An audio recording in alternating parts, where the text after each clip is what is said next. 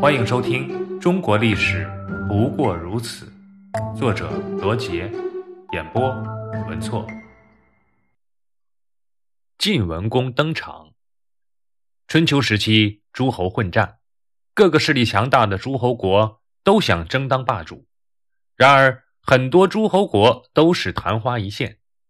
继齐桓公之后，第二个真正称霸的是晋国的晋文公重耳。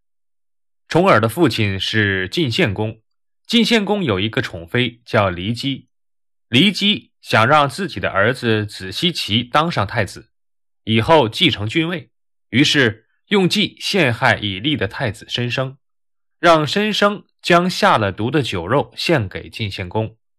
晋献公误以为太子要谋害自己，把申生给绞死了。骊姬觉得申生的弟弟重耳和夷吾。仍具威胁，又陷害这哥俩。晋献公再次上当，派兵攻打蒲城，讨伐重耳。重耳被迫逃亡，这就是《左传》里记载的晋国骊姬之乱。重耳逃亡到楚国，见到楚成王。楚成王盛宴款待重耳时，问重耳将来如何返回晋国，用什么来报答他。重耳回答：楚国各种物资都有。不需要晋国的。若我得回晋国，一旦晋楚交战，在中原相遇，其必军三舍。如果还得不到君王的宽大，就跟君王较量一下。这就是成语“退避三舍”的由来。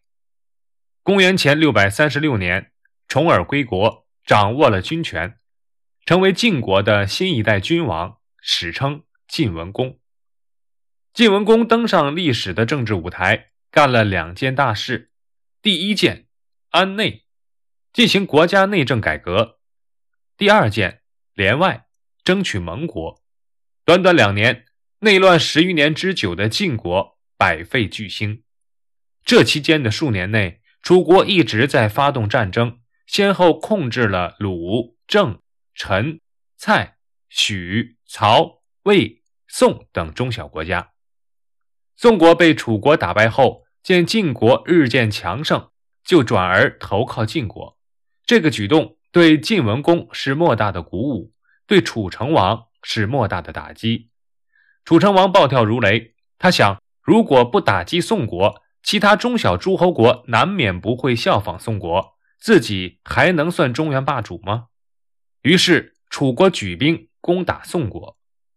晋国元帅向晋文公建议。让宋国去贿赂齐、秦两国，赠送彩礼，利用他们去劝楚撤兵，同时把曹、魏的土地分一部分给宋国，以坚定宋国抗楚的决心。楚国见曹、魏的土地被宋国占去，必不听齐、秦的劝解；齐、秦接受了宋国的贿赂，必然抱怨楚国不听劝解，甚至可能因此出兵。果然。楚国态度强硬，毫不让步。齐、秦两国终于答应晋国联合出兵参战。这下楚成王傻了眼，中原形势瞬间变化，晋、齐、秦三国联合对楚国极为不利。于是楚成王决定撤兵，命楚大夫申公叔撤离齐国的古邑，让前线统帅令尹子玉从宋国撤军。不要与晋国征战。子玉是个狂妄自大的人，他坚持向楚成王请战，理由是楚国与晋国已成水火之势，如果撤兵，晋国必然威望大增，中原诸国将会效仿宋国，叛楚归晋，那么楚之霸业将成泡影。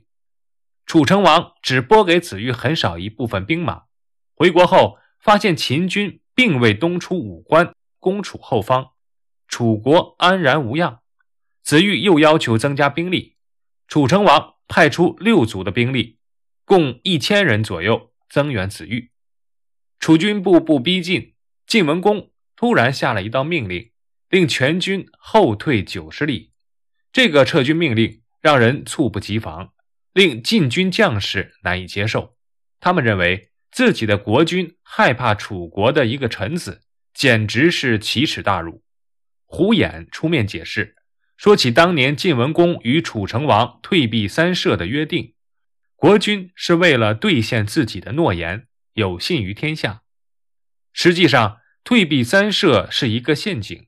楚军主帅子玉却认为这是消灭晋军的极好时机，他下令部队加紧追赶，一直追到了蒲城（今山东蒲县南）。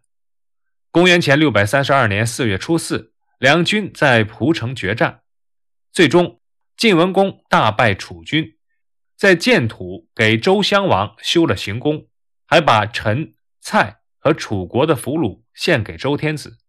晋及齐、鲁、宋、魏等七国国君和周王室大臣王子虎订立盟约，正式称晋文公为盟主。档案八：城濮之战。晋方晋、宋、齐、秦四国联军驻扎城濮，楚方楚、陈、蔡、郑、许五国军队依靠先祖之地而扎营。论兵力，晋方联军远不如楚方联军。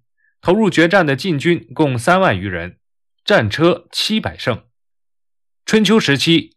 每胜战车隶属步兵为七十二人，加上三名车兵，共为七十五人，再加上齐、秦、宋国的军队，不过五万余人。楚军方面，连同随征的陈、蔡、郑、许五国军队，约为十一万人。尽管楚联军兵力大大高于晋联军，可楚联军长期围攻宋国，已是疲惫之师，最终。楚方联军败给了晋方联军。战后盘点，晋国共俘获楚国战车一百乘，步兵一千人。